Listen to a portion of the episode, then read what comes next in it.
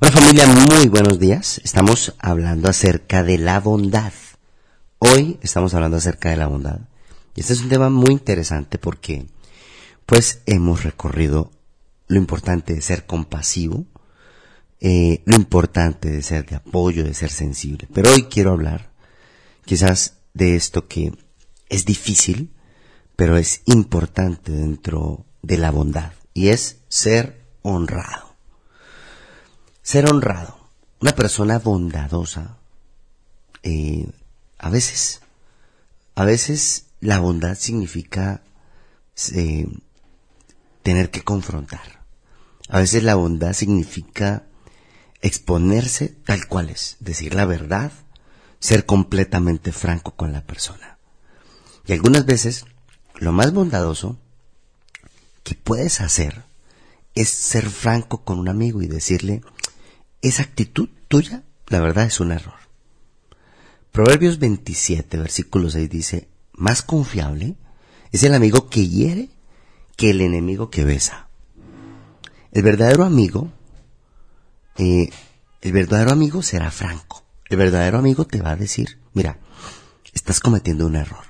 O necesitas cambiar esa actitud. O vas a arruinar tu vida. O estás cometiendo el error más grande de tu vida si sigues por ese camino. Un verdadero amigo te dirá este tipo de cosas. Eso es cierto. Imagínese un médico que lo examina y luego le dice, debe operarse o, tranquilo, no se relaje, no se preocupe, no es para tanto eh, ese tumor que tiene. Imagínate. ¿Cuál declaración es más bondadosa?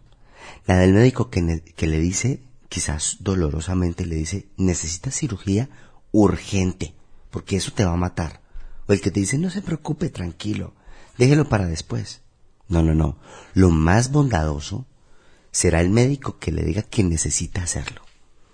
Y como un cirujano que toma el bisturí y abre un paciente, en ocasiones necesitamos hacer un corte a las personas que amamos para que sanen una herida. Y eso es una bondad que honra a la persona.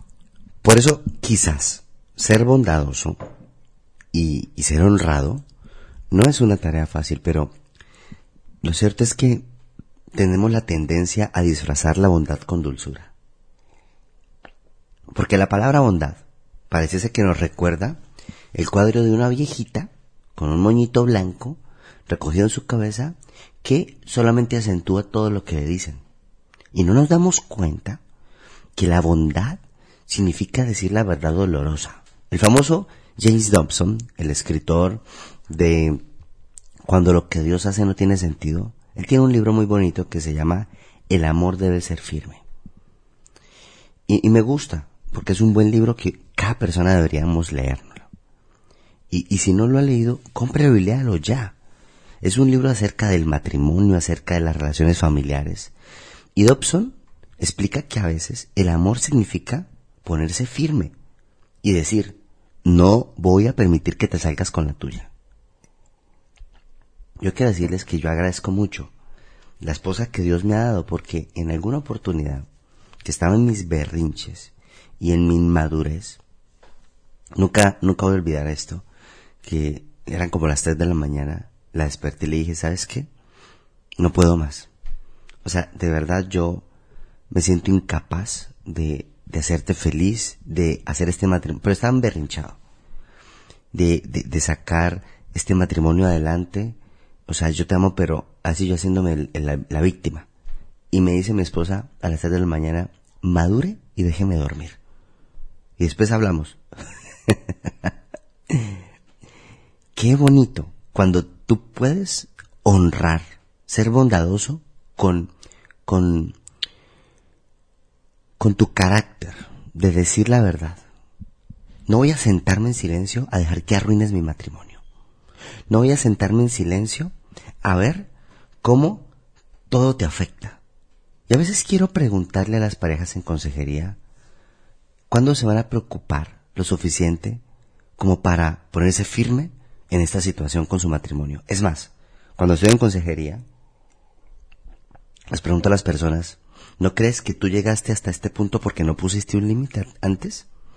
¿Porque fuiste permitiendo y permitiendo y permitiendo? Entonces uno va a tener que a veces decir cosas difíciles como quiero que este matrimonio dé resultado. Y no me voy a conformar con este desorden. No me voy a conformar con, con este mal hábito. No me voy a conformar con esta adicción o con esta mala actitud. Los cónyuges amorosos se preocupan lo suficiente.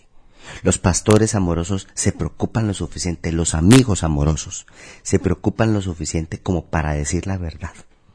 Y de la misma manera, y con mucha bondad, los padres tienen que confrontar a sus hijos y decirles, no, o no estoy de acuerdo con esa situación, no estoy de acuerdo con esa persona, no estoy de acuerdo con, con ese hábito que tú estás teniendo, vamos a parar esto ya.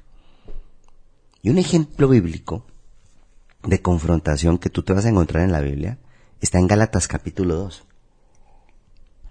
Mira, te lo voy a resumir. Pedro estaba visitando la iglesia de Antioquía y, y se y se componía una iglesia de gentiles, o sea, eran cristianos, pero no eran cristianos judíos. Así que estaban disfrutando del compañerismo cristiano y Pedro había aprendido que como cristiano, este, el Señor le dijo mata y come, que no tenía que seguir todas las tradiciones de las costumbres judías. Y creo que a lo mejor Pedro desarrolló un buen gusto por el jamón de cerdo. Y, bueno, Quizás cuando Pedro probó el cerdo dijo, me perdí esto por años. Y cuando los cristianos de Antioquía tenían un picnic, probablemente Pedro los visitaba. Eran sus amigos y se comían el emparedado juntos. Pero un día, unos cristianos judíos que vinieron de Jerusalén a Antioquía, eh, invitaron a Pedro y entonces Pedro dijo, bueno, ¿será que mejor que me siente aquí y pretenda que, que no, me gusta el cerdo y que como comida kosher.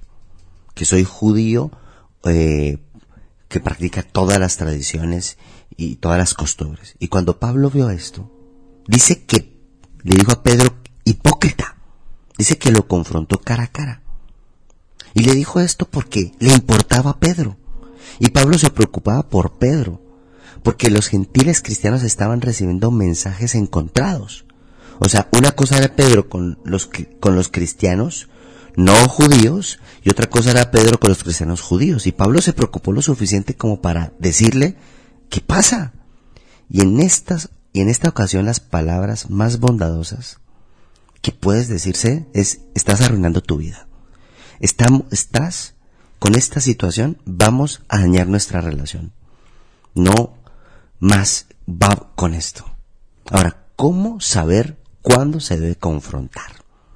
¿Cómo saber cuándo es el momento de ser fuerte en lugar de ser dócil o tierno más bien? En lugar de ser permisivo. Pregúntese dos cosas. Lo primero que debes preguntarte es esto. ¿En verdad estoy comprometido con el bienestar de esta persona? O sea, ¿de verdad me importa esta persona lo suficiente? ¿O, es que no me interesa? ¿Mm? Porque, porque si el, la respuesta es no te quiero, no te quiero más en mi vida, vete, chao, bye, ahí no hay nada que tú edifiques. Pero si tú le dices esto que se te dice, y voy a estar contigo, cuando tú quieras, aquí voy a estar. Y te estoy esperando y te amo a pesar de esto que te estoy diciendo. Y te lo digo porque te amo. A mí me gusta mucho algo que mi esposa me ha enseñado, me, me toca las manos y me dice, te amo, Ricardo. Y esto que te voy a decir te lo digo porque te amo. Y ¡zas! Yo siento que sale el navajazo y me afeita. bueno, lo segundo que uno debe preguntarse para saber cuándo y cómo es, estoy haciendo un comentario y diciéndole a la persona con este comentario, pero voy a estar aquí, o sea, te voy a acompañar. Entonces, primero, Estoy comprometido con el bienestar de esa persona. Segundo, le voy a decir, pero aquí voy a estar. No olvides que te amo. Y a veces la bondad significa ser franco y preocuparse lo suficiente y decir, no voy a permitir que te destruyas. No voy a quedarme aquí sentado, tranquilo, observando cómo arruinas tu vida. Y que quizás por eso, no solamente tu vida, tu familia ha ido por el camino equivocado. Nuestros hijos Eso es importante. Entonces, parte de la bondad es ser honesto. Lo segundo y lo, y lo otro es, por favor, sí, Padre, te doy gracias por esta mañana de sábado. Hoy, sábado 14 de enero. Estamos agradecidos, felices y honramos tu presencia, Señor. Gracias por guiarnos según tu sabio consejo, tus pastos delicados. En el nombre santo de Jesús. Amén.